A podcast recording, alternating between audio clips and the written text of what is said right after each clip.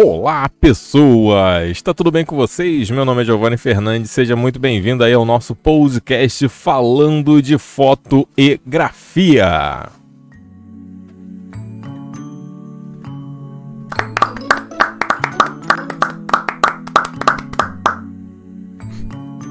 Vamos nessa, vamos nessa. Deixa eu só baixar um pouquinho aqui o volume. Agora sim.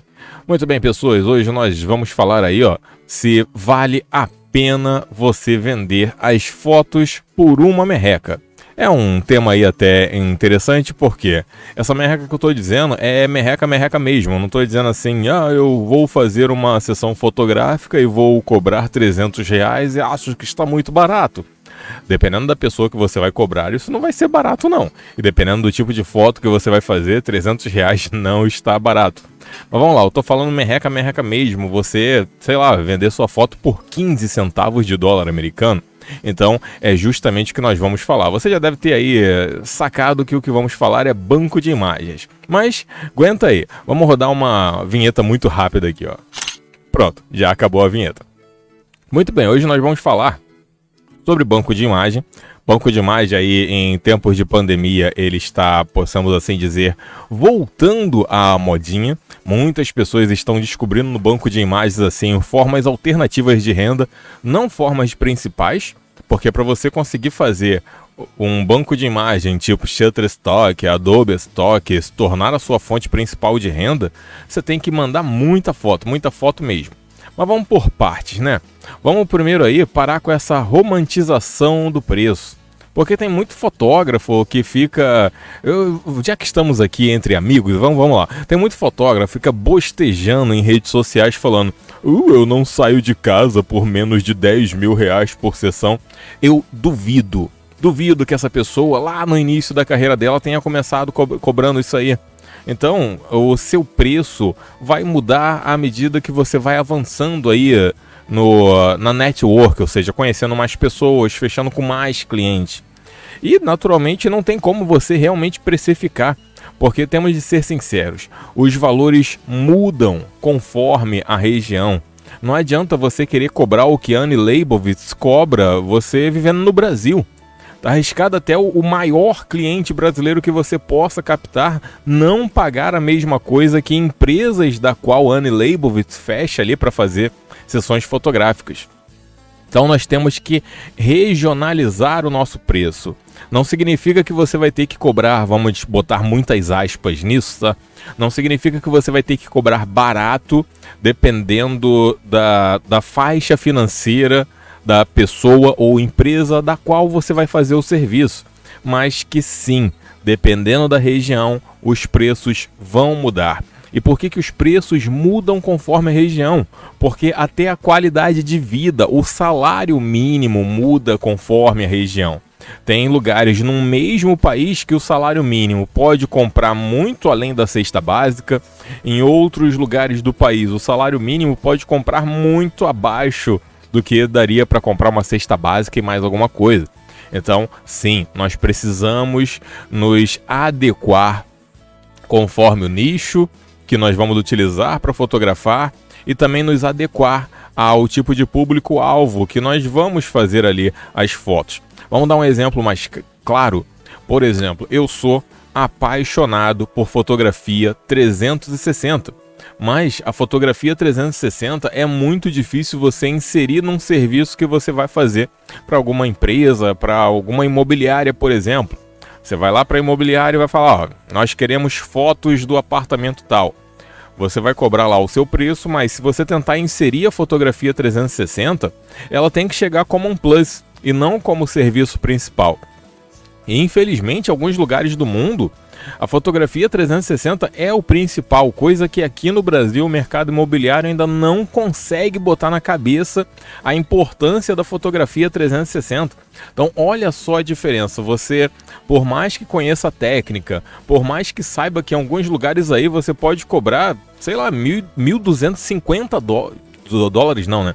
1.250 reais por cinco fotos 360. Tem muito lugar do mundo aí que 1.250 reais não cobriria nem uma única foto 360. Então já viu que você tem que realmente se adequar conforme a região, se adequar conforme o nicho e clientes em potenciais. Outra coisa relacionada aí a esse lance, ah, vender foto por merreca, fazer fotografia por merreca, também depende muito do tipo de cliente. Eu, por exemplo, eu dou aula de, de fotografia, no caso aí seria chamada mentoria, né? Às vezes tá, a pessoa está com algum tipo de dificuldade em utilizar programa tal, programa X ou mesmo fotografia, eu dou aulas particulares. Mas eu, por exemplo, tenho clientes a longo prazo, da qual eu não modifiquei o preço. Eu continuo cobrando a mesma coisa que eu cobrava lá desde 2018, foi quando eu comecei a oferecer essas aulas. E eu mantenho com esses clientes porque são clientes de longo prazo.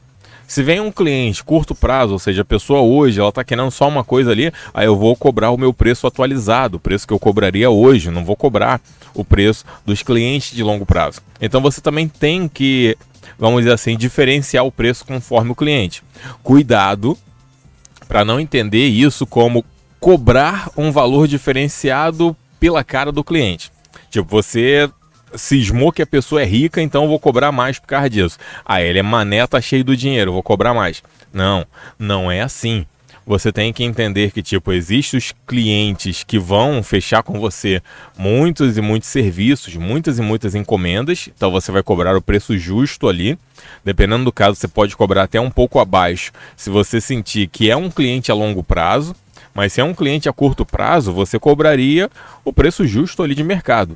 Por que, que eu cismo com isso? É que um cliente a longo prazo, como ele vai ficar fechando com você o serviço várias e várias vezes, dificilmente outro cliente a longo prazo assim você conseguiria, a não ser que você trabalhe por contrato. Por exemplo, galera que eu conheço que, que faz a fotografia assim de recém-nascido, casal, dependendo da, da forma ali que ele tratar com o casal, ele já vai tipo fotografar ali o casal desde o início ali da gravidez, o, o, decorrer assim da gravidez, porque ele já sabe que aquele casal vai fechar ali com ele.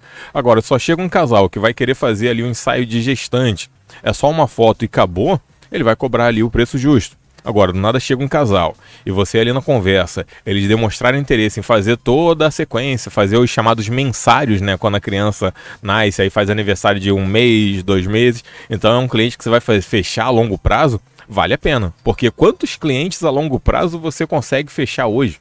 A pandemia aí, ela mudou muitas coisas, né? Isolamento social, os riscos. Então termina que nós temos que nos prender a esses clientes a longo prazo. São difíceis de achar. Mas vamos chegar aí no, no tema do banco de imagens, que é justamente o tema aí do nosso podcast de hoje. Vale a pena você vender suas fotos por uma merreca? Para mim vale super a pena, porque geralmente as fotos que eu venderia em banco de imagem não são fotos que eu conseguiria vender para uma empresa. Por quê? Primeiro, eu teria que ter o network, ou seja, eu teria que ter a rede de contatos. Vamos imaginar, por exemplo, teve uma tem, tem uma foto que eu estou vendendo para um banco de imagem, que é a foto de umas perucas que estavam em cima de um balcão.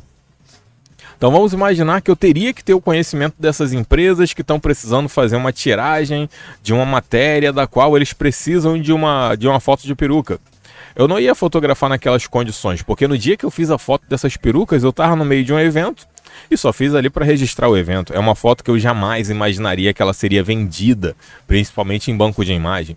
Então, às vezes a empresa ela vai preferir esse imediatismo de chegar num banco de imagens e comprar uma foto ali que já se adequa ao que eles necessitam naquele momento, do que ter que contratar alguém e passar um briefing para a pessoa, ou seja, estipular, olha, queremos uma foto de um conjunto de perucas sobre uma mesa, que a gente está precisando fazer um trabalho aqui, então faz essa foto aí.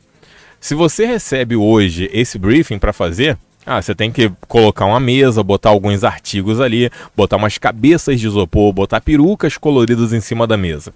Você vai ter que cobrar um valor. E não vai ser 15 centavos que você vai cobrar. Você vai cobrar muito mais, porque você vai precisar de uma produção, vai precisar encontrar esses itens, fazer ali iluminação, patati, pereré, pós-produção e enviar para o cliente, para o cliente aprovar ou não. Cliente aprovando, beleza, recebeu o restante do pagamento, tá show. Olha a trabalheira tecnicamente que foi para a empresa. Então, se eles precisam disso, sei lá, para hoje mesmo, não dá para hoje mesmo eles chamarem um fotógrafo, contratar o fotógrafo, pagar essas coisas todas. Então o que, que eles fazem? Eles vão em banco de imagem. eles indo em banco de imagem, você que fez a foto ali vai receber só 15 centavos de dólar americano, que é o que eu estou recebendo em média pela foto? Sim, mas a vantagem é que essa foto pode ser vendida para várias e várias outras empresas que vão se interessar naquele tipo de fotografia. E o melhor de tudo, banco de imagem, você coloca qualquer tipo de foto incluindo fotos que você jamais imaginaria que venderia, que no meu caso foi essa aí. Então esse é o, é o grande barato, ou seja, o grande legal disso de valer a pena você vender fotos por uma berreca. É que você está colocando fotos que provavelmente você não conseguiria cliente para comprá-las. Tem aquelas fotonas, aquelas fotos sensacionais que é bom você nem colocar em banco de imagem, que naturalmente elas, venderiam, elas valeriam mais do que 15 centavos. Pode ter ali um apreço emocional, ou você pensa, poxa, essa foto um dia pode render um quadro legal, uma exclusividade para quem for comprar. Então, fotos assim você guarda. Eu, por exemplo, faço muito isso.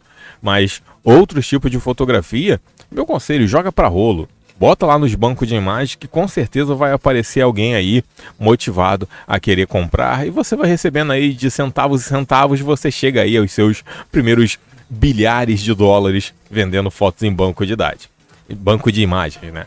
Beleza, pessoas? Então, basicamente, hoje foi o nosso, a nossa conversa do dia no nosso podcast falando de foto e grafia. Com isso, eu vou ficando por aqui. Não esquece de dar uma olhada na descrição aí, ó, porque tem aí o meu e-mail, tem meu Instagram também, meu canal no YouTube, se você ainda não conhece. E se você quiser vender fotos em bancos de imagem, por exemplo, no Shutterstock, eu vou botar aqui na descrição um link que você pode se cadastrar e eu vou ganhar sempre uma comissãozinha quando você conseguir vender suas fotos. Não se preocupa, porque não vai tirar dinheiro seu. É que o Shutterstock ele faz isso. Tanto que eu até aconselho você, se cadastrou no Shutterstock pelo meu link, você também pode gerar esse link. Então, outras pessoas que você convidar, as pessoas vão ganhar ali o dinheirinho delas e você ainda ganha uma comissãozinha sobre a venda delas. Beleza? Então com isso, se você quiser, eu fico muito agradecido se cadastrar ali pelo meu link e vamos que vamos. Fiquem na paz, que em breve, com certeza, tem muito mais.